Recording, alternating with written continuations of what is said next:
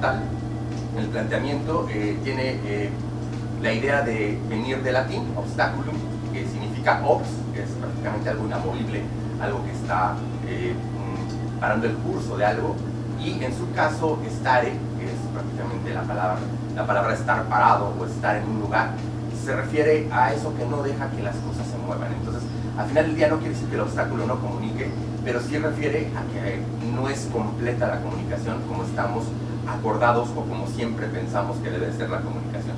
A veces pensamos que la comunicación es fluida, aquí en su caso de su servidor, si se dan cuenta por niveles físicos, entrando hasta sus hogares a través de redes sociales, pues se van a topar con que eh, tenemos el obstáculo en el cual puede ser el clima, puede ser, no sé, cualquier tema de algún eh, daño cerebral que yo tenga y pueda también igual eh, decir varias cosas diferentes o en un momento dado pueda tartamudear o en un momento dado pueda hasta este, no sé, miles de muletillas para que mi cerebro funcione en algún momento va a ser un obstáculo para ustedes que me pueda comunicar, porque al final del día habrá un juego muy interesante que desde la época aristotélica nos llama mucho la atención, que es este pensamiento de qué tanto me entiendes y qué tanto quise decir que no me entendiste, ¿no?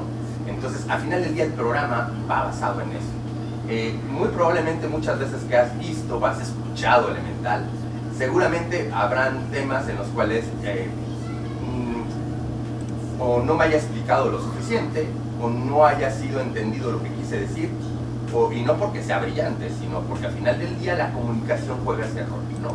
Ese rol de nunca estar prácticamente enterado totalmente como si nos pasaran un pensamiento directo a nuestra mente, ¿no? Creo que generalmente la idea de la telepatía, que estaba muy concebida entre los principios del siglo XIX y obviamente guiando a que se fuera a terminar con todo el proceso de la revolución industrial y obviamente el cientificismo y, el positivismo, pues obviamente vamos a ver ese planteamiento que este, pues, es difícilmente que pueda surgir. Obviamente, desde mi perspectiva, ya saben que yo tengo siempre una perspectiva muy monista, material, sin embargo, eh, y eso significa que yo creo mucho en la materialidad de las cosas como si fueran algo que pudieras o, palpar o abstractamente conocer o medir, ¿no?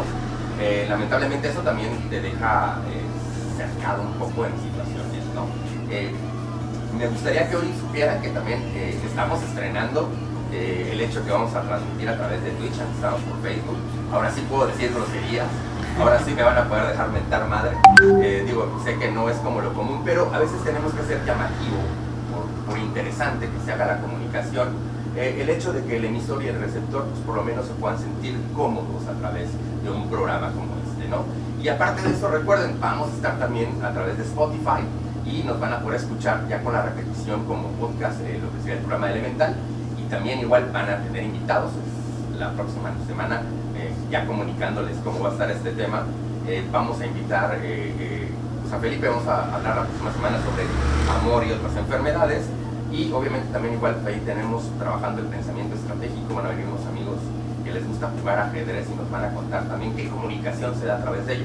Obviamente hoy estamos sacando el tema de comunicación y por eso todo lo refiero así. Yo creo que en este lapso de tiempo me debe haber aventado como por lo menos unos 20 o 500 este, comunicaciones, perdón, ya ven cómo no funciona a veces los obstáculos y a veces también igual el obstáculo puede ser, no sé, el, eh, propio hecho en el cual eh, no llegue hasta su casa la información o de repente que los megas de su teléfono no estén completos o de repente que no esté funcionando también el internet también puede ser un obstáculo. Pero al final del día eh, los obstáculos de datos no están en mi campo. Eh, la idea de la comunicación es un campo bastante grande, es un espectro y por lo tanto eh, en psicología es mucho más abstracto, ¿no? Alguna vez platicaba con un amigo, ya tuvimos un tema muy parecido, tuvimos un programa muy parecido, déjenme contarles, y este, tuvimos una clase que llevamos el mismo tema, que era acerca de la comunicación para no meternos en el tema del lenguaje exclusivamente o del habla exclusivamente. Y lo interesante con esto es que a final del día, eh, mi amigo dice, es que todo lo, lo super eh, complejizas, o sea, al final del día es algo más sencillo y lo complejizas. Él trataba de, decirlo porque algún momento traté de explicar comunicación como nos los enseñan en, español en la escuela, en, la secundaria, donde te dicen que hay un emisor, hay un receptor, hay un canal, hay un código, hay un mensaje.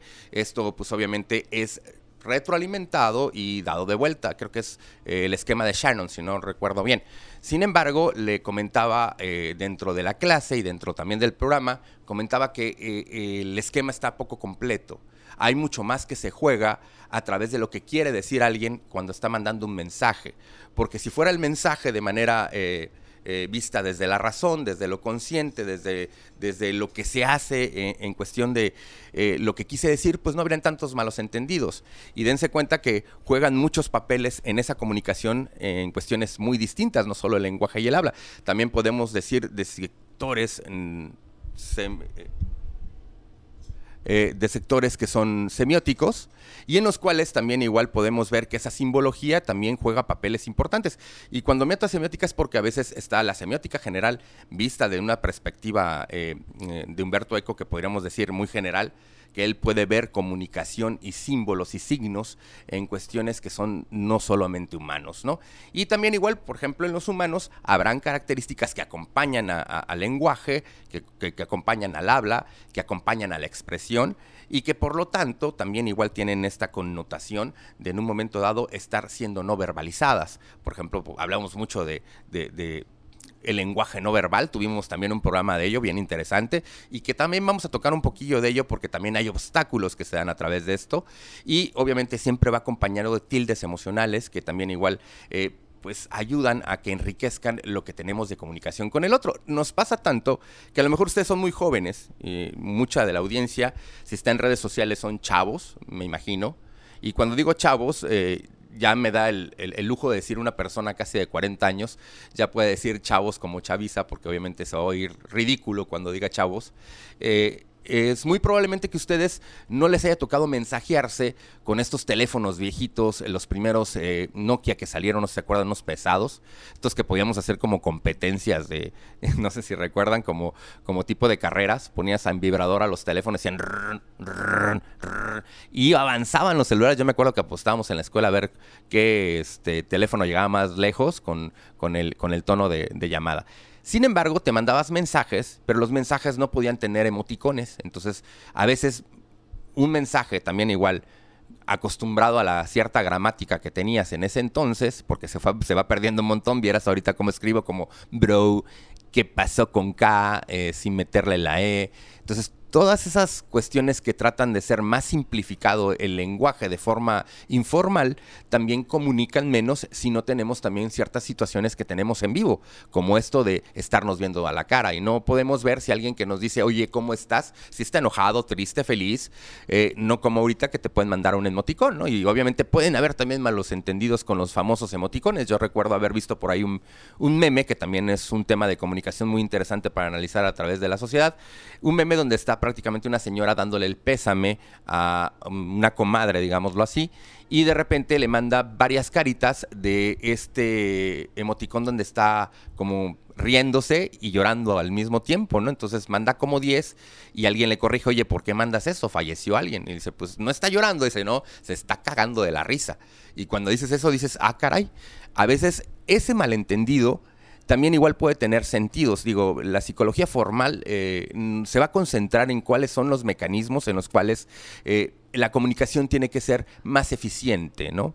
Cuáles son los las barreras comunes de la comunicación y por lo tanto también igual de la misma manera vamos a notar que este, vamos a procurar hacer este, esta permeabilidad de la comunicación en un aspecto en el cual pueda denotarse en todos lados. O sea, cómo se va a utilizar desde la psicología para la sociología, por ejemplo, la psicología social, cómo lo va a denominar, por ejemplo, los recursos humanos, pero desde clínica es mucho más complicado. Y obviamente como hay varias posturas, por ejemplo, hay unas muy interesantes desde el planteamiento psicoanalítico que yo desconozco mucho, pero que a mí se me hacen muy llamativas porque ahí se ve claramente el esquema no clásico aristotélico donde el, donde el, donde el, vaya, el diagrama de receptor y emisor no es el mismo. Y obviamente no hablan en el momento en el cual qué se entiende o qué se quiere decir en el proceso en el cual se está dando una comunicación. No sé si por ahí hay mensajes. Sí, sí, sí, sin tema. Me gustaría leer mensajes y luego irnos a la pausa si es posible. Muchas gracias por estarnos escuchando. Eh, vamos a irnos un momentito a una pausa. Yo sé que ahorita me agarraron en frío, vengo corriendo, no se imaginan. Ha sido un día bien complicado. Entonces nos vamos a ir en un ratito a pausa y venimos y platicamos un poquito más acerca de eh, los mensajitos que nos llegan, pero eh, nos vamos a centrar muchísimo, por ejemplo, en cómo se da el obstáculo desde la comunicación, desde la perspectiva humana de la psicología pero también desde atisbos culturales que pueden ver, por ejemplo, en el cine, en la música, en el arte, eh, y que obviamente como buenos neófitos podemos eh, cometer errores de, estructura, pero sin embargo aquí estamos para divertirlos como monos de circo. Bueno, pues bienvenidos a Elemental, los dejamos un ratito, nos vamos a ir a un corte comercial, si gustan, eh, bueno, un corte, porque pues, esto no tiene corte comercial, esto es como de vámonos de lleno a un corte, vamos a descansar tantito, tomar café, vamos a leer los comentarios y regresamos a este momento tan importante de hablar de la comunicación en Elemental. Hola, ¿qué tal? Estamos de vuelta. Bienvenidos de nuevo. Estamos platicando acerca de la comunicación eh, desde una perspectiva eh, muy chistosa porque le pusimos Babel y otros obstáculos de la comunicación. Eh, empecé hablando de, comunicación, pero no hablé de Babel y esto es interesante. Torre de Babel, no la película de... ¿De quién era? ¿De Ñarrito? Por aquí está con nosotros mi queridísimo Jaciel. Le vamos a preguntar a Jaciel qué piensa que es la Torre de Babel, qué significa la Torre de Babel para él. hola, hola. A ver, cuando... Bueno, yo, yo crecí como cristiano o medio ortodoxo, ¿no? Así como, como testigo de Jehová, ¿no? ¿No, en serio? Sí. Entonces, eh, nos cantan estas historias desde pequeños y, si no mal recuerdo, la Torre de Babel era como un era, era una torre que buscaba como alcanzar a, a Dios en el cielo o algo así. Es correcto. Entonces, eh, cuando eh, iba como muy alto, eh, Dios como que decidió hacer que todos quienes participaban en la construcción comenzaran a hablar distintos idiomas y no se entendieran entre sí y así no alcanzaran como el, el cielo en donde estaba Él, ¿no? Sí, fíjate que hay un hecho bien curioso, empezando a platicar sobre ese obstáculo tan grande que formula el idioma y que generalmente es una barrera bien importante para cuando nos queremos comunicar porque no significa igual para todos. Por ejemplo, tengo un buen amigo que es eh, poeta, le gusta escribir poesía, es literato, y un día me está explicando una palabra que es muy normal en, en, en portugués, que es saudade, que es como estar triste y nostálgico y al mismo tiempo como medio alegrón. Es como raro todo en conjunto. Y nosotros también tenemos esas mismas construcciones de repente, ¿no? Entonces, ¿por qué el mito de la Torre de Babel? Por algo muy sencillo. Pareciera que también escuché el mismo tema que escuchó Jaciel. Eh, sin embargo, eh, quedan muchas cosas en el aire. Yo me preguntaría, bueno, ¿por qué sería tan mala onda Dios de decir, no van a construir nada que llegue al cielo sin que lo destruyamos. ¿Y por qué cuando mandamos el cohete a la luna no se puso sangre? Yo creo que más bien es como una parábola para podernos enseñar algo, ¿no? Sobre todo entiendo que en el momento en que eh, eh, el mito está construido sobre situaciones que posiblemente hayan pasado, eh, sobre todo en construcciones que se dan con los arcadios, siento que la intención era una de las versiones es que posiblemente querían hacer esta torre tan alta por si volvía a haber diluvio, hubiera un lugar donde se pudieran salvar.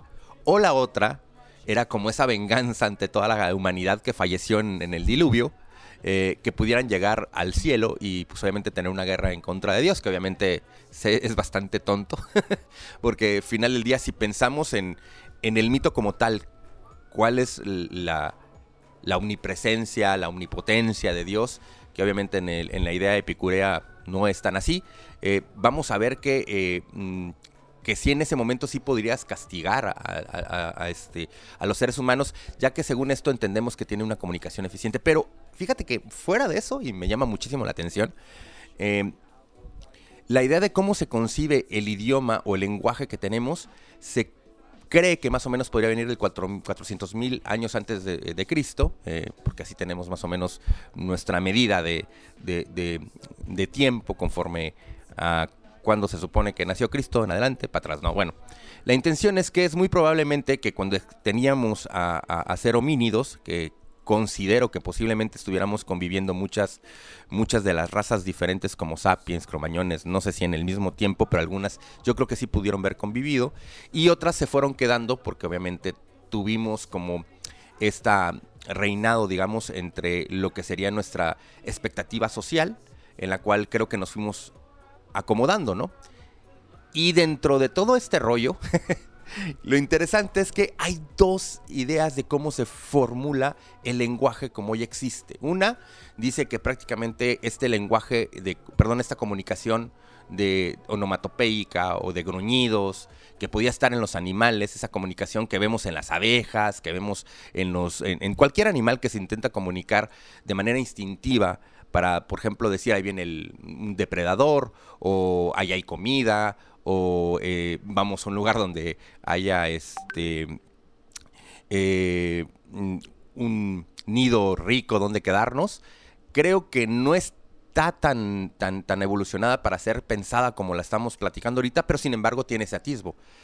Si pensamos de esa manera, se supondría que como habrían tribus diferentes en un momento dado, se tuvieron que desarrollar diferentes idiomas y eso se le llama la teoría del origen de filogenético, o sea, de, de, diferentes lugares donde se creó esta comunicación y se formularon diferentes, lenguajes, diferentes lenguajes. Sin embargo, hay una que habla de que todos teníamos prácticamente el mismo idioma, una especie de la misma evolución en una área de nuestro cerebro, que es prácticamente el área de Broca, y eh, se daría en este, más o menos en este tiempo de los 400.000 antes de Cristo, y que este mismo mito de una sola lengua luego se fue fragmentando por situaciones en las cuales pues las culturas o posiblemente las sociedades pues tuvieron que irse migrando a situaciones distintas del mundo, ¿no?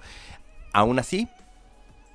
Me, surge como una pregunta ahorita. Dale, dale. ¿Por qué la necesidad de fragmentar el lenguaje? Si, si todos teníamos como uno en específico, ¿por qué la necesidad de crear o, fragmentarlo dependiendo del área al que migráramos?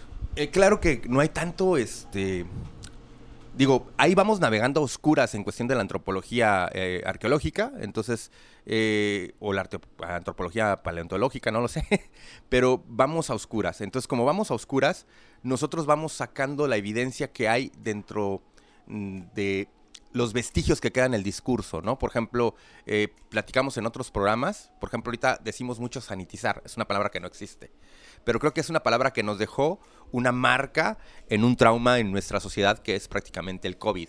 Sin embargo, este, de esta misma manera como vamos viendo estos vestigios, también algunos son materiales, también vamos a ir viendo también conforme a la escritura, eh, cómo se va concebiendo esta idea de cómo se construye la comunicación, considero que muy probablemente las, fragmentaciones geográficas han de haber jugado ese papel. Es como cuando no te ves con un primo en mucho tiempo, se, debe llevar, se deja llevar mucho contigo y empiezas a tener amigos en los cuales a lo mejor no cambia el idioma, pero cambia la forma de hablar, por ejemplo, ¿no? O sea, por ejemplo, no ves a un amigo en mucho tiempo y ya cuando lo encuentras ya no te habla formal, a lo mejor te, dice, ¿qué onda, bro? Y, y él era muy formal, ¿no?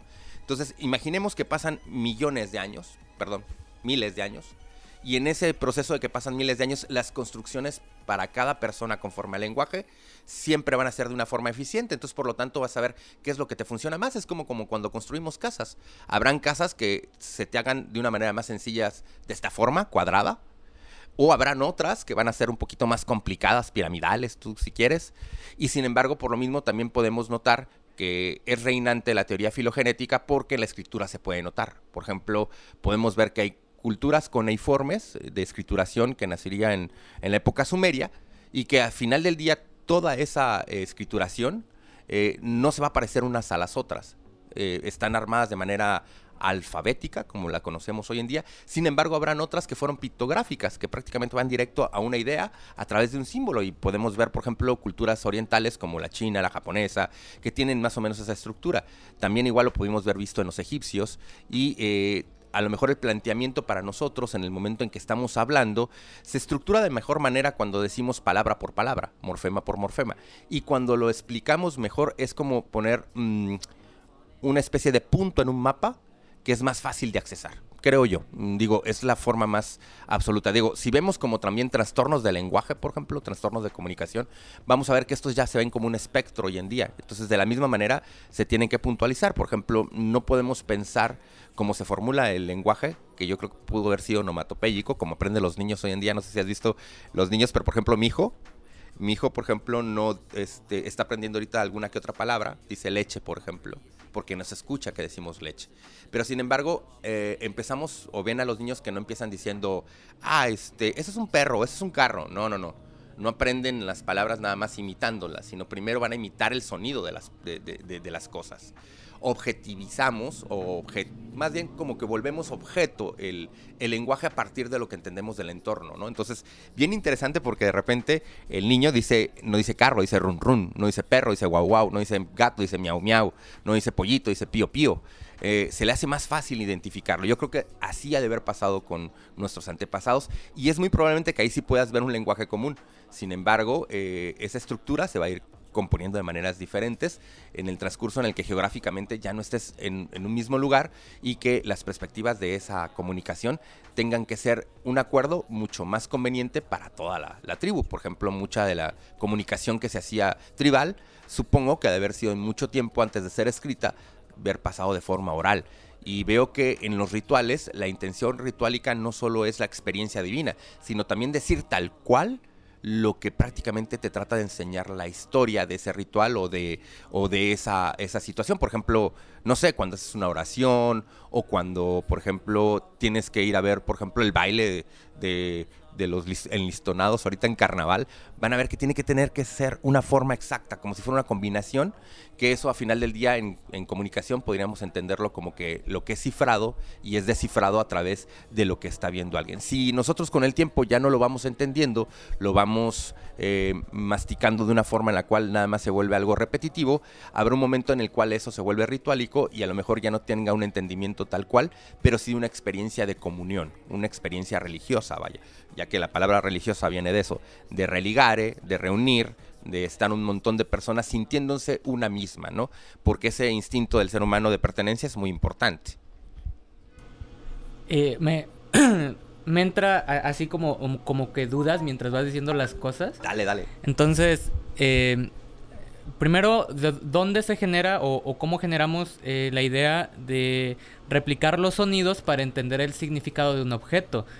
Eh, y como dices, ¿no? Eh, los niños dicen pío pío para un pollito, ¿no? Pero, por ejemplo, eh, ¿cómo, ¿cómo se puede llegar a este acuerdo como comunidad o sociedad para darle una palabra específica al objeto, ¿no? Al, al, animal en este caso.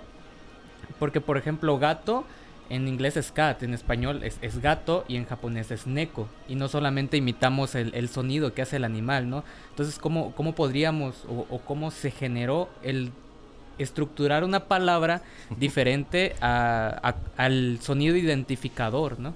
Digo, creo que a lo mejor, y en este momento dirás, bueno, no soy una enciclopedia andante, estos temas es porque preparé el programa al final del día creo que un lingüista nos podría ayudar mucho más, pero tengo atisbos de que quiero entender sobre ello.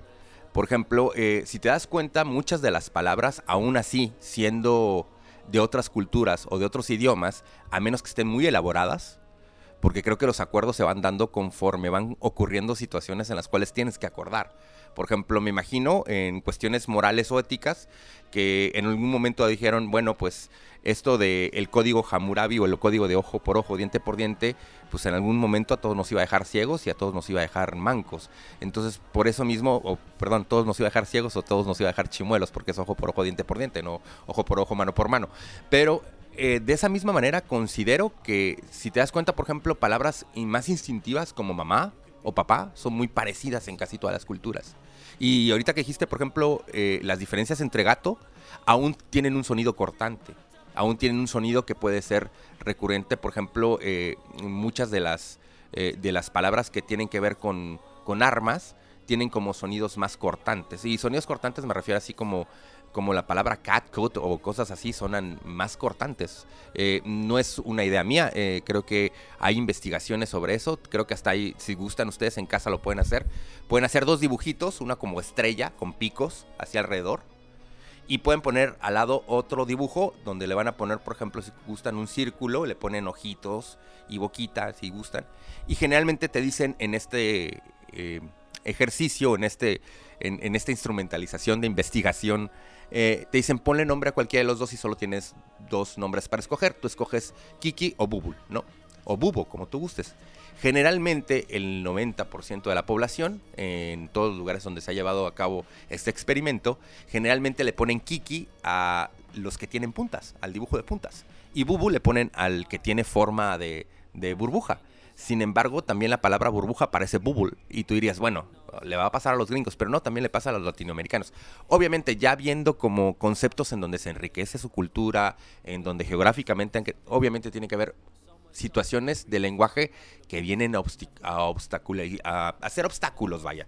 Y se vuelven obstáculos porque en un momento dado, cuando vas enriqueciendo el lenguaje, también van habiendo palabras más complicadas. Por ejemplo, una vez tuve una clase, eh, sí, estuvo muy buena con un antropólogo social que nos llegó a explicar, por ejemplo, eh, la diferencia entre la gente que no va a la escuela y la gente que va a la escuela.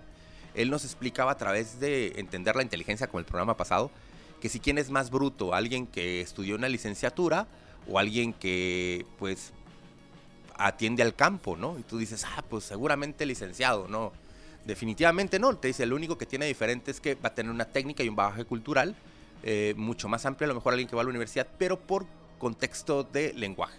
O sea, las palabras que maneja van a ser mayores.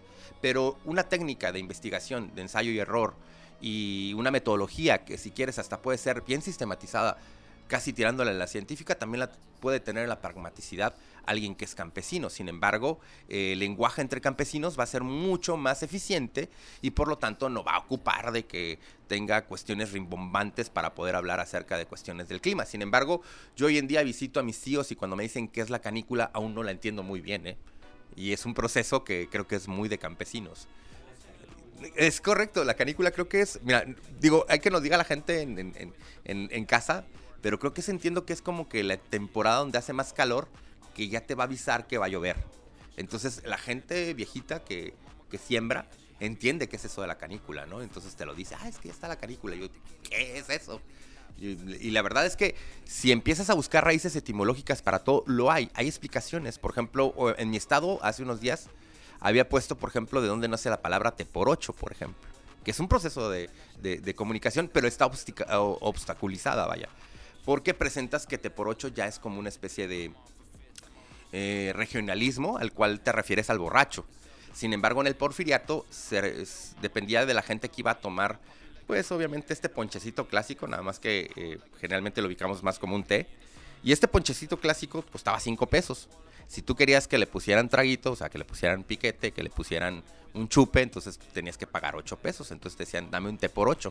Entonces por eso quedó el clásico de el té por 8, ¿no? Entonces, eh, a veces el lenguaje y se nos olvida que la comunicación tiene mucho más eh, mecanismos eh, para poder hacer eficiencia sobre todo porque va a tener planos como la persuasión, como la forma de que la enunciamos, como eh, su pragmaticidad, por ejemplo, qué es lo que hacemos con la comunicación. O sea, no es lo mismo que yo te diga ve hacia adelante y tú me digas adelante dónde. Por ejemplo, no sé si te ha pasado que vas en el mototaxi, es bien común y de repente le dices, oye, vete hacia arriba, pues no vuelan, no conozco ningún mototaxi que vuele, ¿no? O sea, o le dices hacia abajo, pues que va a escarbar el mototaxi, nos vamos a ir por debajo. Generalmente deberías decir izquierda o derecha, sin embargo nos acostumbramos a ubicar el lenguaje porque es mucho más fácil que si él, eh, el que conduce, voltea a ver y ve que hay una, pues vaya, una colinita o un empinado, pues va a decir, oye, sí entiendo por qué se refiere hacia arriba, ¿no? De hecho, cuando vamos a algún lugar, dice, ahorita subo, ahorita bajo, ahorita bajo al centro, ahorita subo al centro. Yo quedo en, en, este, en las montañas, que prácticamente me pueden llamar a, tamborazos. Generalmente este, ubicas que le dices a alguien, ahorita bajo para que nos veamos en el centro, ¿no? Bajas, o sea, eh, ciertamente sí geográficamente podría entenderse, pero si planteamos solo el hecho como si fuera tal cual, pasaríamos a tener esos problemas que tiene, por ejemplo, Sheldon cuando intenta entender a a Penny, se llama, la de Big Theory, no sé si la han visto, eh, donde prácticamente este, a veces le hace preguntas que, eh, por ejemplo, no puede entender. Puse otro meme muy parecido en mi estado, quien me conoce ahí lo podrá haber visto. Hay una parte donde está Penny y le llega y le dice a Sheldon, oye Sheldon, ¿te puedo hacer una pregunta? Ya la hiciste, le estás haciendo una pregunta, estoy harto. Y luego le dice, bueno, ¿te puedo hacer otra pregunta? sí, ya la hiciste. Bueno, te puedo hacer una tercera pregunta, ya la hiciste te puedo hacer una cuarta pregunta. ¿Ya la hiciste? ¿A qué horas? Ahorita, acabas de preguntarme. O sea, la respuesta ahí no es cierta que la lógica diría lo que está diciendo Sheldon. La lógica es sí o no. O sea, sí puedes hacerme la pregunta. Digo, alguien que tiene como una situación en la cual puede entender que prácticamente la comunicación tiene que ser eficiente, va a entender que ese proceso debería ser así, pero no es tan así. Y ahí ese es el proceso donde entra, por ejemplo, la psicología y empieza, por ejemplo, la, con, la cognoscitiva, todo lo que es la, la, corriente cognoscitiva, va a empezar a hablar de sesgos cognitivos, hasta en el lenguaje. O cómo, por ejemplo, entendemos el lenguaje de una manera en la cual conscientemente no es como lo que vemos.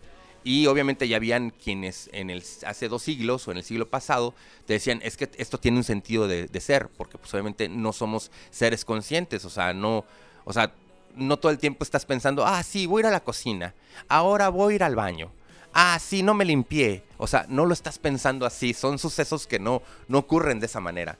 Y peor, cuando conoces a una pareja, por ejemplo, o quieres salir con alguien, eh, no creo que vayas pensando y elaborando un plan donde todo el tiempo vas a ir pensando qué vas diciendo. Si funcionara así la conciencia, es muy probablemente que sería menos eficiente, porque al final del día también el contorno de explicación de una descripción del entorno es complicadísima. Si yo te dijera, descríbeme ahorita cómo ves eh, la, eh, la cámara, si tú gustas. Una cuestión tan sencilla. O un zapato, si tú quieres. Tú podrías decir, bueno, es que son grises. Sí, me estás describiendo su color. Pero ¿cómo es? Ah, pues, este... Parece que sirven para caminar. Me dices para qué sirven. Pero, ¿cómo son? Eh, no sé, geométricamente son así, así asado. Y tienen agujetas. O sea, la descripción nunca acabaría. O sea, si te das cuenta, eh, la información eh, del lenguaje tiene que ser así porque si no, nunca terminaría. Eh, digo, hay ideas en las cuales pensamos que eso da como conflictos de identidad o de, pensamientos en los cuales existe un pensamiento en el cual eh, está llanamente entendido con lo consciente y otro que no, ¿no? Que está de fondo, ¿no? Y por eso mismo muchas de las explicaciones que hoy le damos también tenemos que buscarlas de manera orgánica. Esas explicaciones que te acabo de contar hace rato, por ejemplo, de cómo se originó el lenguaje posiblemente, eh, de cómo se da la comunicación, eh, fueron planteamientos que en un momento dado también fueron disidentes y se siguen discutiendo. Por ejemplo, hoy en día es muy común y un planteamiento que yo he tenido con varios amigos, que es, por ejemplo, los animales se comunican, claro que se comunican, tienen un lenguaje tal cual, no, pero a final del día puede ser la comunicación igual que de inteligente que la nuestra, posiblemente, ¿por qué no? O sea, a final del día que nosotros hagamos cuevitas cuadradas y que nosotros digamos que eh, pues prácticamente eh, estamos ocupando mucho más allá de la estructura de lo que debería ser nuestra naturaleza para poderla explicar y para poder hacer convenciones que sean funcionales, pues hace que a final del día también eh, creemos lo que es hoy en día cultura. Y la cultura tiene procesos que nunca terminan para poder hacer malos entendidos y entendimientos que estamos tratando de afilar constantemente. ¿no? O sea, por ejemplo, eh, puedes estarle diciendo a una persona eh, una cuestión de, en la polisemia de la propia palabra, que esto significa que una palabra digo, dentro del campo de la psicología puede tener muchas significaciones, ¿no? O sea, puede, puede significar muchas situaciones. Hasta en, México somos geniales para eso. El albur, por ejemplo. El albur es un clásico donde, eh, por ejemplo, te pueden decir, a ver, siéntate en esta, pues, ¿qué? ¿En esta silla? a ver, ¿a qué te refieres? Va una connotación sexual va una connotación sexual que puede ser de poder, que puede ser violenta, lo que tú quieras. Pero esa connotación, dado de la comunicación, se pierde en el rumbo en el cual, si no te reíste, ya no fue completa la comunicación. Y si te reíste y todavía le contestaste, nah, no me siento, es más, yo solo curo, inyecto, no sé, una cosa de esas. Eh, muy probablemente, así de pelado que te escuches, eh, posiblemente estás siguiendo el juego y en ese momento pues entendemos cómo va de fondo mucho más comunicación de la que podríamos eh, ver nada más en, el solo lenguaje. Luego, aparte el lenguaje solo tiene el 65% de, perdón, el 35% de, la comunicación, todo lo demás puede ser también de forma no verbal y hay un montón de donde excavar ahí, hay proxémica, hay kinésica, eh, y, estas palabras rimbombantes que se escuchan para sacarlas en domingo en misa, en, en, realidad se refieren, por ejemplo, la proxémica es qué tanto puede estar cercano a una persona. Por ejemplo, si te pones a ser muy observador de la gente y ves que alguien es pareja, por ejemplo, vas a ver que los de pareja se pueden acercar más uno al otro. Sin embargo, si tú conoces a alguien nuevo, no le vas a dejar que se acerque más de un paso. Si se acerca más de un paso y es hombre, te vas a sentir invadido o es probable que digas, bueno, ¿y este joto qué quiere, no?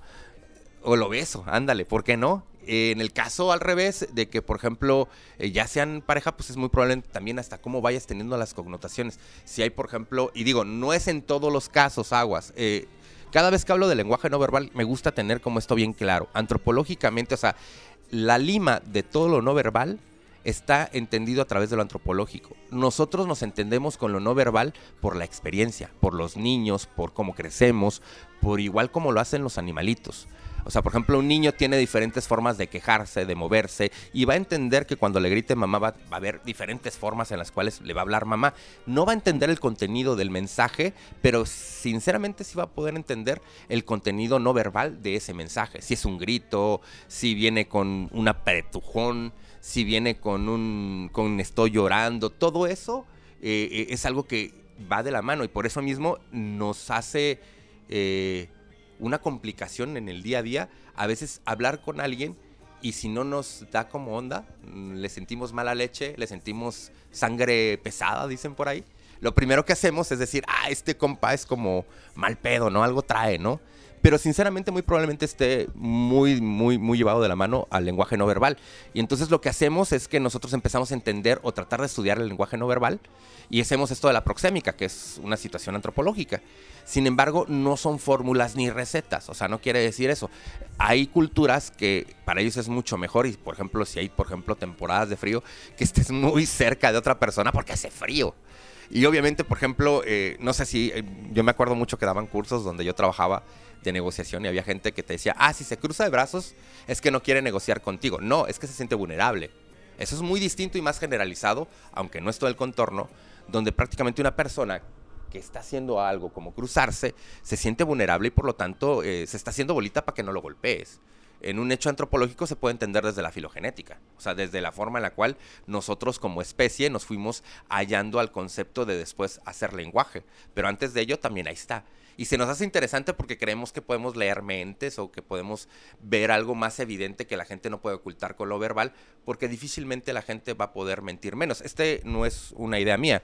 Eh, hay un psicólogo que se llama Paul Ekman que hizo una investigación de las microexpresiones del rostro donde puede detectar donde un discurso no es coherente. No quiere decir que esté mintiendo la gente, quiere decir que el discurso no es coherente. Yo creo que hasta aquí le vamos a cortar un poquito porque ya nos echamos un buen rato. ¿Qué les parece si nos vemos en un momentito más? Vamos a descansar un momentito y vamos a poner algo de música.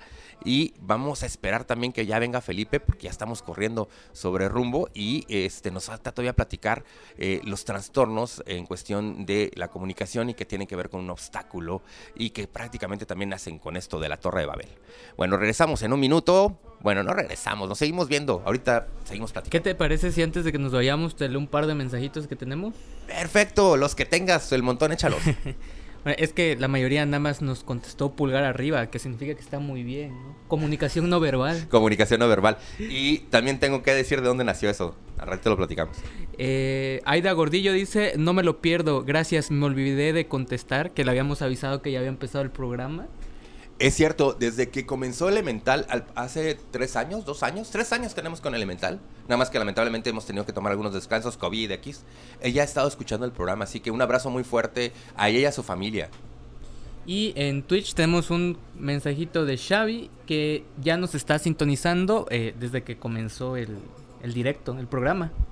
Xavi, Xavi, un, un, saludo tan enorme y un abrazo, mi hermano. Tiene rato que no hablamos. sería bueno que eh, no sé, a ver si nos juntamos un día de estos. Pero bueno, seguimos platicando. En un momento no se olviden de recordarme que les comente qué significa eso del dedito arriba. Sobre todo hasta puedo hablarles del saludo, qué significa el saludo con la mano levantada. Bueno, pero ahorita lo platicamos.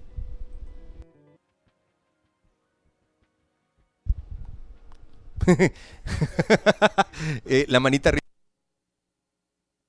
Ahí está perdonen, obstáculos de, la comunicación de nuevo. Este obstáculo de la comunicación no es un tema tecnológico, realmente es un tema neurológico. No funcionó la área pragmática social de, mi cerebro, entonces dijo, no hubo motora para que prendiera el micrófono. Pero bueno, volviendo al tema, eh, siento que dentro de los las tragedias eh, socioculturales históricas quedan marcadas en el lenguaje como va pasando y a veces quedan ahí como en no sé si decir y ocupar esta palabra porque me van a golpear por decirla, pero este sería como un inconsciente colectivo, si podemos decirlo así. Pero fíjate que eh, es muy común que veas, por ejemplo, lo del dedito arriba, por ejemplo, comentábamos que era de la época romana, y se refería prácticamente al circo romano quién vive quién muere dentro de los gladiadores. Si muere, pues obviamente era dedito abajo, ¿no? Que ahora, pues obviamente, si la conducta no nos agrada, nos disgusta, pues le damos que muera a través de el hinchamiento social y la manita abajo, ¿no? Y si nos agrada, pues vamos a poner la manita arriba como que viva el comentario, ¿no? Sin embargo, por ejemplo, hay otras como por ejemplo levantar la mano para saludar, eh, implica generalmente temas en los cuales estamos en guerra. y la manera como para que le avisaras al otro, ¿sabes qué? No me dispares, no traigo armas, mira, mira, hasta la agito mi mano, no cae ninguna, no traigo nada. Entonces, eh, muy comúnmente en este lenguaje y este entendimiento tiene que ser de una forma muy antropológica, que de ahí basa muchísimo la psicología para ir entendiendo. Te digo, lo de Paul Ekman se me hace muy interesante porque Paul Ekman te dice, es que es muy difícil o has entrenado toda tu vida a que la comunicación esté hecha por necesidades, qué es lo que necesitas. Pero sin embargo, no es que uno vaya, eh, no es que la comunicación cree necesidades, es que nosotros a través de las necesidades estamos buscando cómo decirle al otro, oye, necesito. Por ejemplo, eh, difícilmente vas a entrar a un bar y decir, necesito sexo, y vos volteas a ver, no sé, morras o morros que te agraden y digas, necesito sexo. Es muy posible que eso no pase, porque también los conceptos culturales que eso implica son muy variantes. Sin embargo, en ese obstáculo vamos a notar que eh, el hecho de, demandar necesidades, en el hecho de que prácticamente nosotros bajo la necesidad, bajo desear cosas, bajo estar prácticamente todo el tiempo pensando en que necesitamos surcir esas necesidades, vamos a tener que tener un lenguaje que sea eficaz y específico.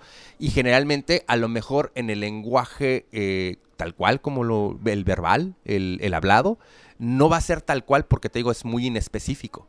Tenías que buscarle mucho más, ¿no?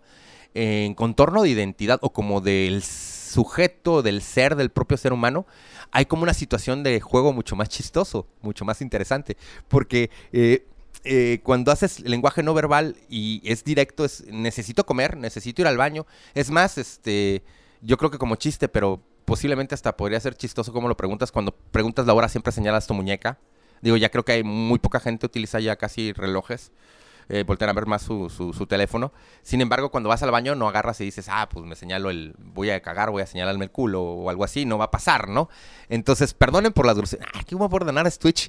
No pasa nada. Pero bueno, la idea es que a final de, de, momento con el habla, el obstáculo más eh, eh, indispensable no está en lo normalizante, está también en cómo se, se, se, tienen, por ejemplo, lesiones cerebrales o se tienen, por ejemplo, efectos de desarrollo negativos en los cuales, por ejemplo, podemos ver que hay problemas de pronunciación, problemas de fonética, problemas de pragmática, problemas de semántica, y todos vas a decir, oye, ¿qué son esas marihuanadas? Sencillo, por ejemplo, eh, yo tartamudeo, y aún así, aunque tengas, eh, eh, por ejemplo, me acuerdo que por ahí Pericles, que quería ser orador, quería ser un buen orador, me acuerdo que le habían recomendado, porque tartamudeaba, que para que tuviera un mejor discurso, pues pudiera hablar mientras masticaba canicas. Bueno, no canicas, yo creo que han de haber sido eh, rueditas de piedra, yo qué sé. Y sin embargo también hay mecanismos, por ejemplo recuerdo por ahí una película muy interesante del padre de la reina Isabel, que se llama El discurso del rey, donde eh, contratan a una persona que se dedica prácticamente a hacer terapia lingüística para que pues, pueda, pueda desarrollarse. Entonces, mucha gente teniendo, por ejemplo, el entorno por ejemplo, por ahí de 1860, 1865, pues obviamente nosotros fuimos aprendiendo, aprendiendo los, los, los recursos o los acuerdos de la comunicación conforme a lo que va fallando. Por ejemplo, en este caso, para que entendamos que nuestro lenguaje está dentro de dos áreas muy importantes, que obviamente participa todo el cerebro, pero las más importantes, donde si vemos daños, eh, van a haber, por ejemplo, algunas eh, consecuencias, van a ser, por ejemplo, el área de Broca y de Wernicke, son las más clásicas, ¿no? Y Broca, eh, pues empieza a ver estos temas que tienen que ver, por ejemplo, con afasias, apraxias, que no son más que palabras griegas que se ocuparon para decir no hay palabra o no hay forma de contusión de la palabra y esa construcción puede ser empezando desde lo físico. Por ejemplo, si pensamos que alguien no tiene lengua, es muy probablemente que tenga un problema del habla, ¿no? Y obviamente va a ser un obstáculo. Obviamente, si alguien tiene las cuerdas bucales falladas, es muy probablemente que no pueda hacer los mismos sonidos y también esto pueda provocar que haya un obstáculo eh, en la comunicación. Igual de la misma manera va a ocurrir que si no fuera en una situación, por ejemplo, del oído o directamente, por ejemplo, para la lectoescritura, que fuera de los ojos, irnos directamente a daños cerebrales o a situaciones de malformaciones cerebrales en estas áreas, es muy probablemente que podamos ver eh, problemas en los cuales podemos ver, por ejemplo, en cuestión de fluidez de tiempo. Yo tengo, por ejemplo, un problema de dicción de tiempo. Cuando estoy nervioso empiezo a hablar mucho más rápido, pero me trabo. Entonces, eso eh, quiere decir que es un tema de obstáculo de comunicación. Y estos obstáculos son eh, facultativos para poder ayudar a gente que de repente pueda comunicarse mejor. Y de hecho, se pueden revisar desde la neurología y desde la, desde la, desde la, desde la medicina, pero también igual empezamos a ver en grupo cómo la sociología, cómo la antropología le ayuda también a las áreas eh, organizacionales, pensando en los temas de recursos humanos, donde hablan también de barreras de comunicación que tienen que ver con aspectos emocionales, con aspectos, porque no es lo mismo que llegues a platicar con alguien cuando estás triste, cuando estás enojado, cuando estás contento, y obviamente esa transmisión de, emoción eh, no es una transmisión que se va a quedar en la otra persona con la que te peleaste, no, no, no, la vas a llevar a todos lados. Ahí la andas este, comunicando para que todo el mundo se entere que tú estás enojado, que eres una persona enojada, que tienes una personalidad difícil, ¿no? Entonces, por lo tanto, la idea del obstáculo generalmente es más rentable y más rendible cuando tratamos de que socialmente sea eficiente, te dé esa facultad de ver la ergonomía de las necesidades. Pero eh, también resulta que esas necesidades son mucho más complicadas de lo que parece. Por eso te decía del ejemplo de, de no vas a y entras, quiero sexo, pues es muy complicado, ¿no? Y de hecho lo podrás ver, por ejemplo, hay personas que no está peleado, por ejemplo, la inteligencia con los problemas del lenguaje. Por ejemplo, vuelvo a citar a Malcolm en medio. Eh, por ejemplo, yo creo que si tú quieres platicar con alguien y platican al mismo ritmo, con la misma coherencia, el mismo bagaje cultural, va a ser una plática muy cómoda, y más si tienen intereses en común. Sin embargo, si estos distan, seguramente van a discutir, te vas a sentir incómodo, y en algunos casos el contenido puede ser el mismo, pero una función donde haya prácticamente una barrera generalmente va a provocar que eh, eh, la comunicación no sea completa o, se, se obstruya, vaya. Y cuando hablamos de obstruirse, quiere decir que todo, todo, todo lo que comunicamos, todo está obstruido a final del día. O sea, no quiere decir que no fluya, pero puede ser que algunas veces fluya de manera muy lenta o de de difícil manera.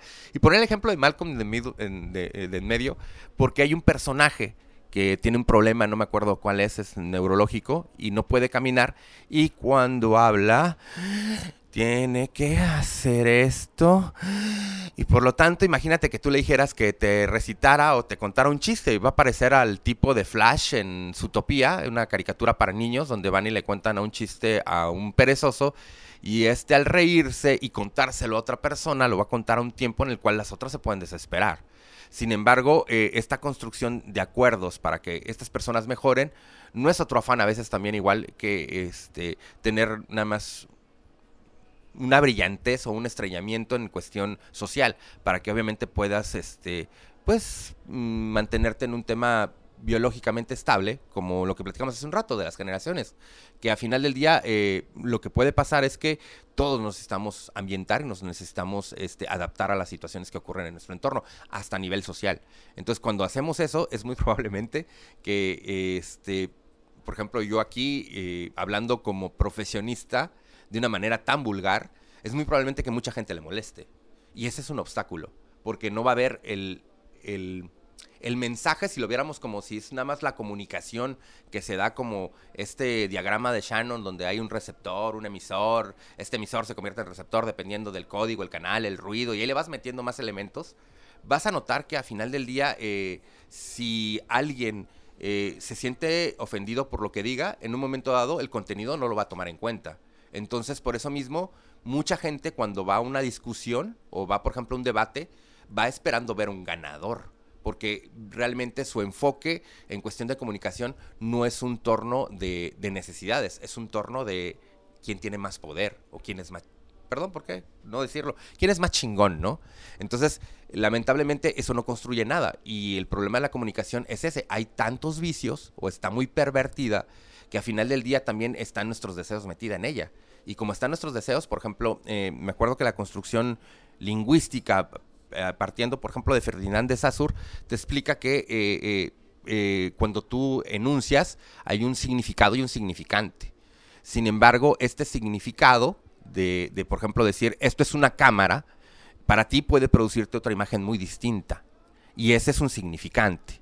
Entonces, a veces están encadenados significantes en nuestros deseos que dan un contorno de nuestra imaginación muy distinta a la que nos cuentan en una historia. Por ejemplo, si yo te cuento una historia ahorita, mira, cuando era yo niño, eh, me gustaba ir a jugar canicas, te vas a imaginar las canicas de tu tiempo a lo mejor.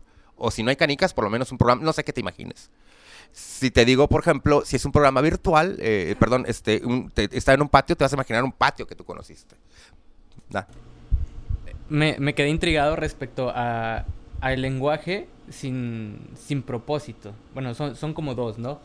¿Cómo, cómo se genera o, cómo llegamos nosotros a entender la comunicación a través de el texto, en, el uso de los medios digitales, pero y, en el caso del, del, lenguaje sin sentido, o sea, ¿qué, ¿qué entenderías si te digo me da dos kilos de sexo?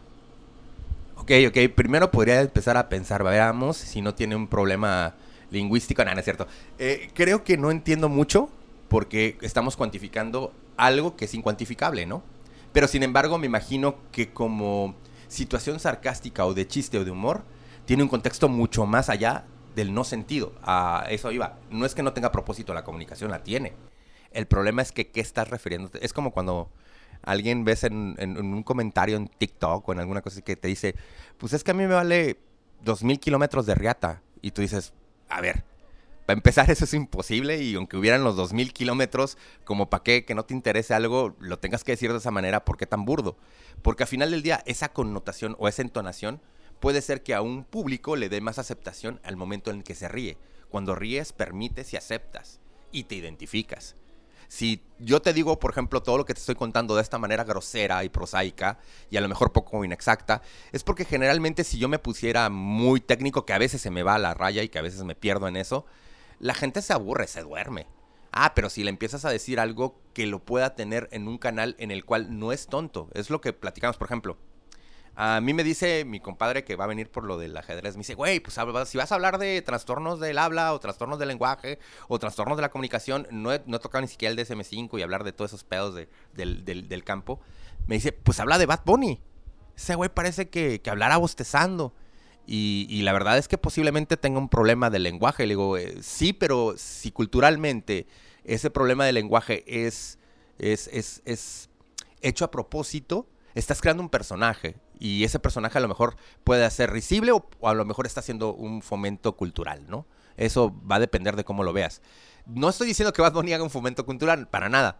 De hecho, creo que entre más pasa el tiempo, creo que la cultura está intentando hacer que todo sea más rápido.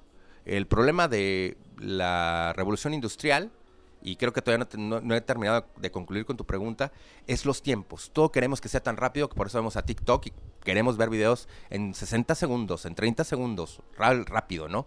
Entonces, dentro de ese contexto hay deseos que quieres ver. Por ejemplo, a nosotros en los 80s, cuando teníamos TikTok, eso lo vivíamos cuando sapeabas y tenías cable. Sapear es, agarras el control y empiezas zap, zap, zap, zap. No dejabas ni 30 segundos y no me gustó se me hizo interesante. Ahí me quedé como un ratito. Y otra vez apeo.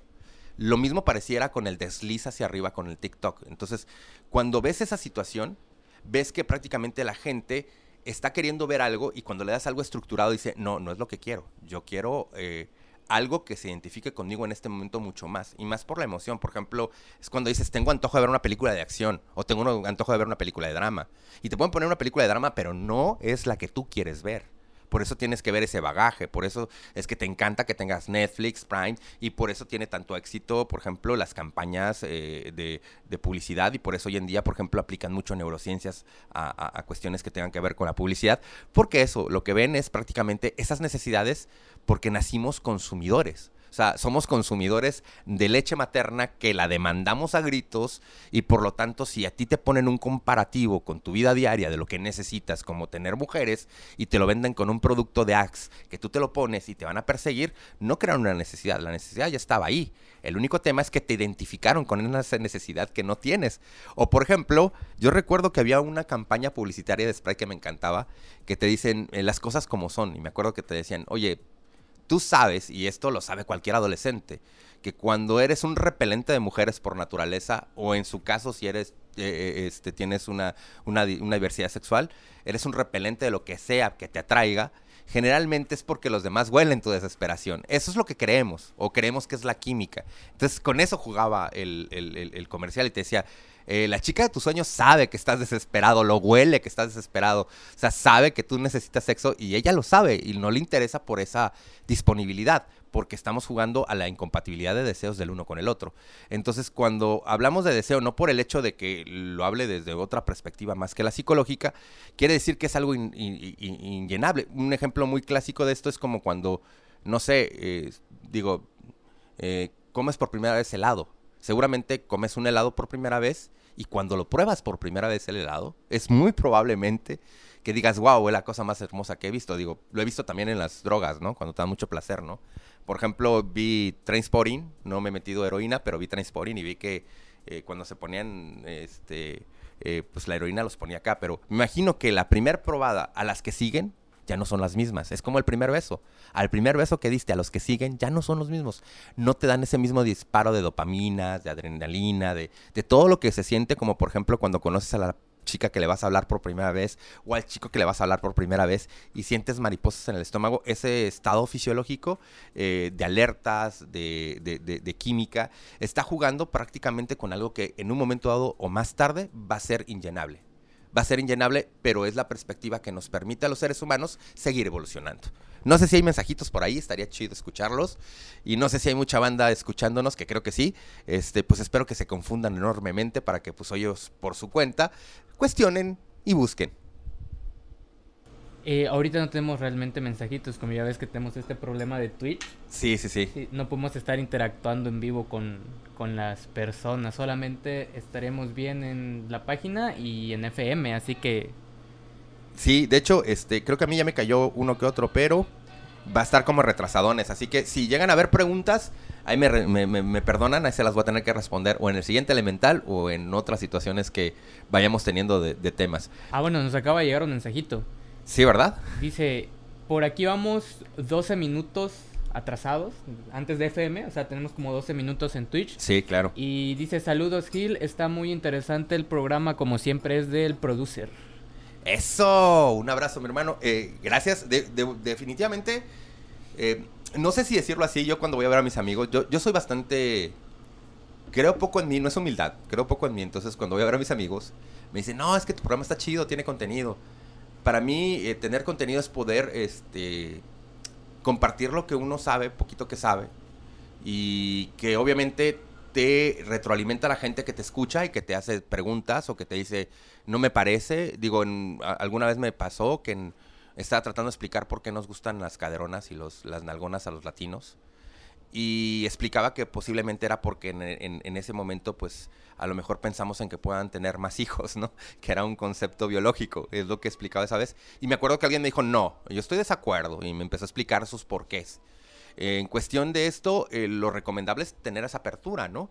Y yo tuve la apertura para entender y para ver que pues obviamente tenía que mejorar mi, mi, mi argumento antes de ponerme como de, oye, yo sé todo. Entonces, por lo tanto, eh, eh, este, le doy muchas gracias al producer porque me deje hacer este tipo de contenidos y me deje obviamente llegar hasta sus hogares y pues obviamente también igual eh, puedan ustedes disfrutar del, contenido del programa si es que les llega a agradar. Sin embargo, es muy viable que dentro del obstáculo de Elemental está el hecho de no tener la estructura básica para que sea un tema como guiado a que haya recetas, ¿sabes? O sea, por ejemplo, la comunicación eh, tiene ese, ese, problema.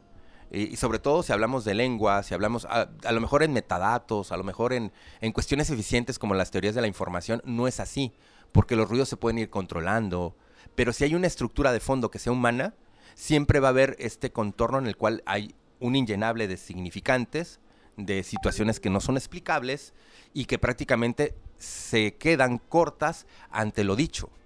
Y eso muchas veces, por ejemplo, pasa hasta con la letra muerta que pasa en el libro. Quien lee un libro, luego le tienen que estar explicando qué pensaba el autor en ese entonces. Hay algo que le llaman, eh, si recuerdo, creo que es la hermenéutica y también está la exegesis que son como para entender, por ejemplo, los textos de una manera, este, eh, mm, ¿cómo decirlo?, estricta, para poder entender qué, qué significaba. Por ejemplo, si pensamos en, en, este, en la Torre de Babel, no me imagino que dijeran, ah, pues vamos a escribir acerca de la Torre de Babel. Eh, nada más como mero hecho anecdótico. Creo que tenía una enseñanza, tenía una idea, tenía la idea de, no retar a Dios, ¿no?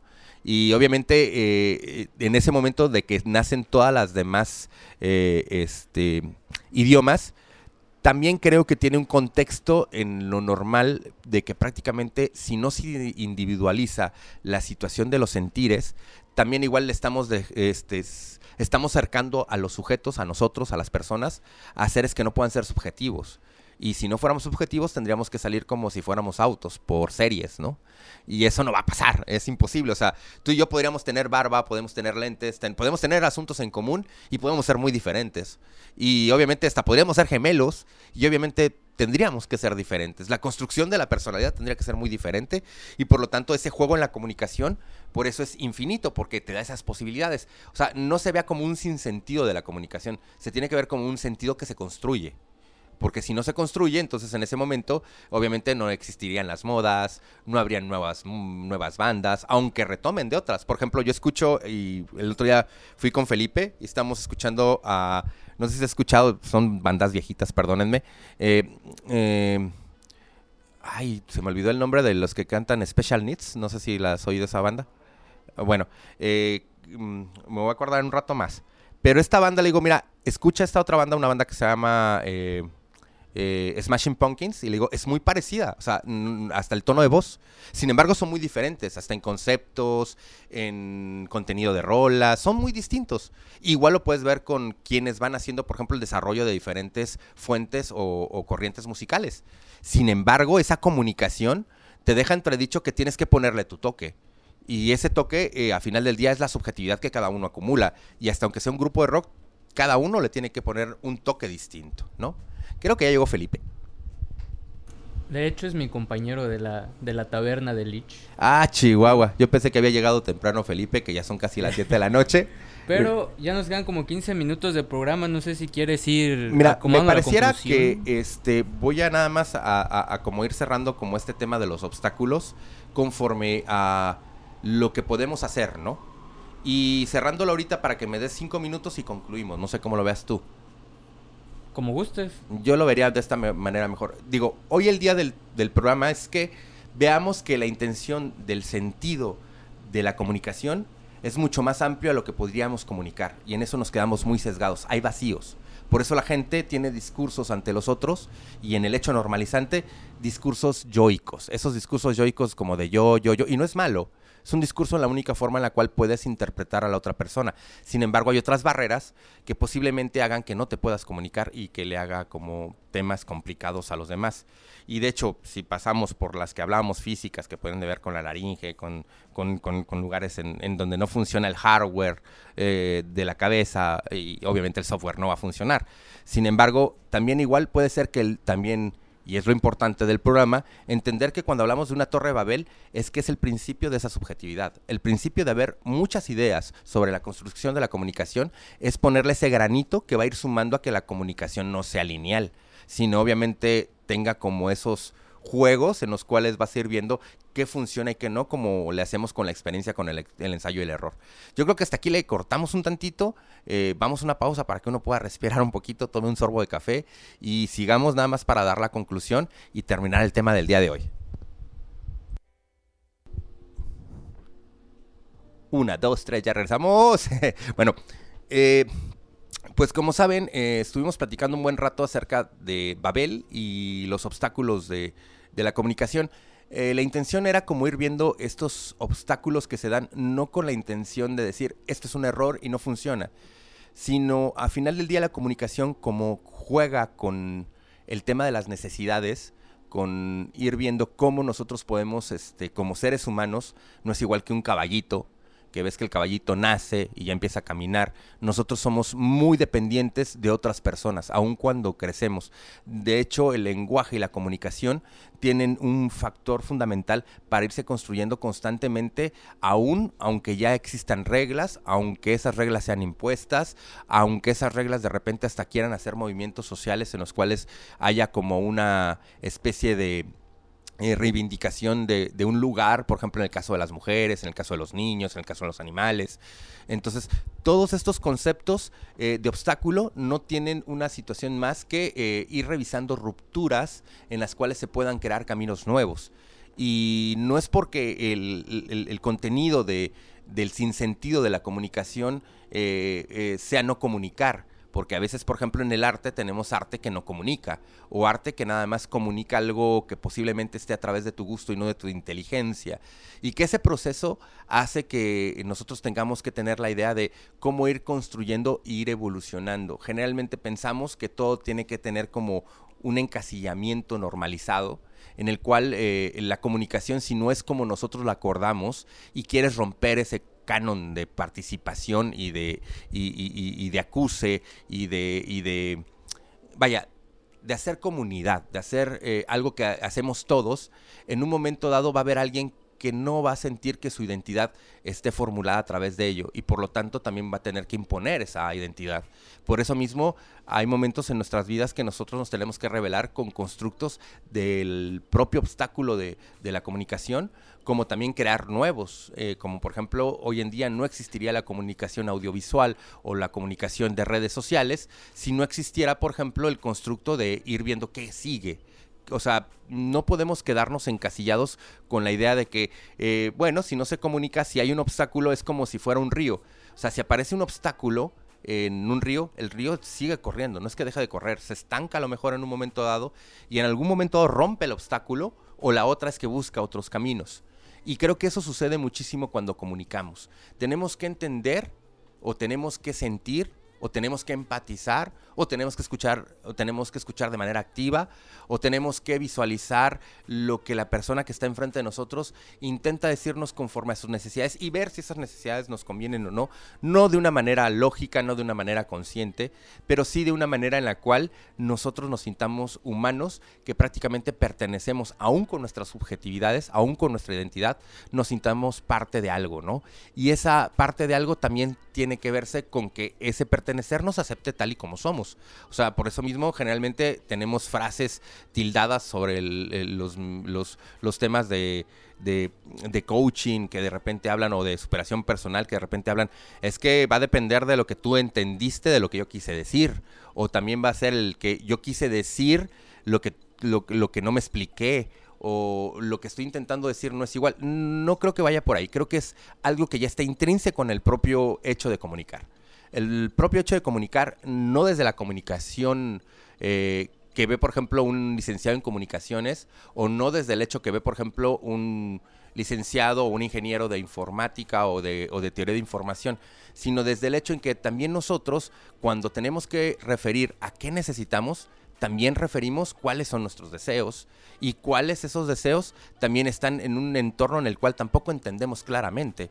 Por ejemplo, cuando estás buscando algo, un trabajo, una novia, una película, aún así no sabes bien qué quieres. O sea, encuentras cosas que medianamente se van a estar eh, comunicando contigo para sentirte identificado. Sin embargo, cuando tú empiezas a construir y estás inmerso dentro de la sociedad para estar siendo una parte que transforma, en ese momento sí podríamos decir que la comunicación es más eh, enriquecida, aunque nunca va a ser totalizadora hay que tomar en cuenta que este es el mecanismo más hermoso que tiene el ser humano porque no puede ser dictado. En realidad, aunque sea impuesto, tarde o temprano rompe esos subyugos y tarde o temprano la comunicación en todos los seres humanos va a jugar ese juego de decir, no es suficiente, tengo que hacerme más explícito acerca de qué necesito para poder obtenerlo. Por eso mismo a veces van a haber eh, comunicaciones que van a ser o intentar ser controladoras o ser persuasivas. Por eso mismo la recomendación conforme a los obstáculos es vivirlos, dejar que el sinsentido te lleve a un sentido construido entre personas que te puedan entender a partir de lo que estás tú este, denominándote en ese entendimiento, en esa identidad, ¿no? Entonces, por lo tanto, ahí se vuelve complejo, pero al mismo tiempo se vuelve enriquecedor y es lo que nos hace ser seres humanos que constantemente evolucionamos. Sin esa comunicación o sin ese obstáculo de comunicación, no habría fórmula de que nosotros pudiéramos seguir haciendo reinvenciones eficientes del lenguaje. Yo creo que con eso podríamos cerrar el programa y obviamente invitarlos a escucharnos la próxima semana. Les prometo que este, la próxima semana ya va a estar aquí con nosotros Felipe. Y les prometo también igual que el programa va a ser igual de interesante. Eh, vamos a hablar acerca de las enfermedades, eh, perdón, de, de, del amor y de otras enfermedades, porque eh, resulta que lo queremos platicar desde ese esquema en el cual a veces vemos a el amor romántico como una situación enferma, ¿no? Y que tiene síntomas y que a veces hasta en la literatura se ha llevado así. Platicamos con Jaciel, que eso tiene que ver, por ejemplo, también como con García Márquez cuando habla de, lo del amor en los tiempos del cólera. Y obviamente también igual cómo planteamos este, tener un amor de de idealizado o un amor que realmente es tóxico. Entonces, por lo tanto, se va a volver igual de interesante que este programa y espero que nos escuchen, espero que nos aguanten esas dos horas y nos estamos viendo el próximo viernes a las 5 de la tarde. Esto fue Elemental y estarían con su servidor Gil Rodríguez. Eso sería hasta eso sería todo. Hasta luego. Perdonen, es que estoy esperando el corte. bueno, que tengan excelente noche, disfruten su cafecito y que la pasen muy, pero muy bien. Ahorita continuamos con la taberna de Lynch, ¿así se llama? De Lich. Oye, ¿por qué se llama la taberna de Lich? Nada más antes de que corte. Necesitábamos encontrar un nombre adecuado. Y entonces se me ocurrió esta historia de Lich, que son magos que buscan obtener poderes mágicos y a través de la, tantos hechizos y tanta exploración, cuando los obtienen, su cuerpo se transforma en un esqueleto. Entonces estos magos, eh, que son esqueletos, son los Lich. Y pues se dice que también están como malditos, ¿no? Eh, la maldición de oh. Lich. Entonces en este caso la taberna de Lich. Mira, interesante para la comunicación. Pero bueno, sería todo. Muchas gracias por escucharnos. Hasta luego.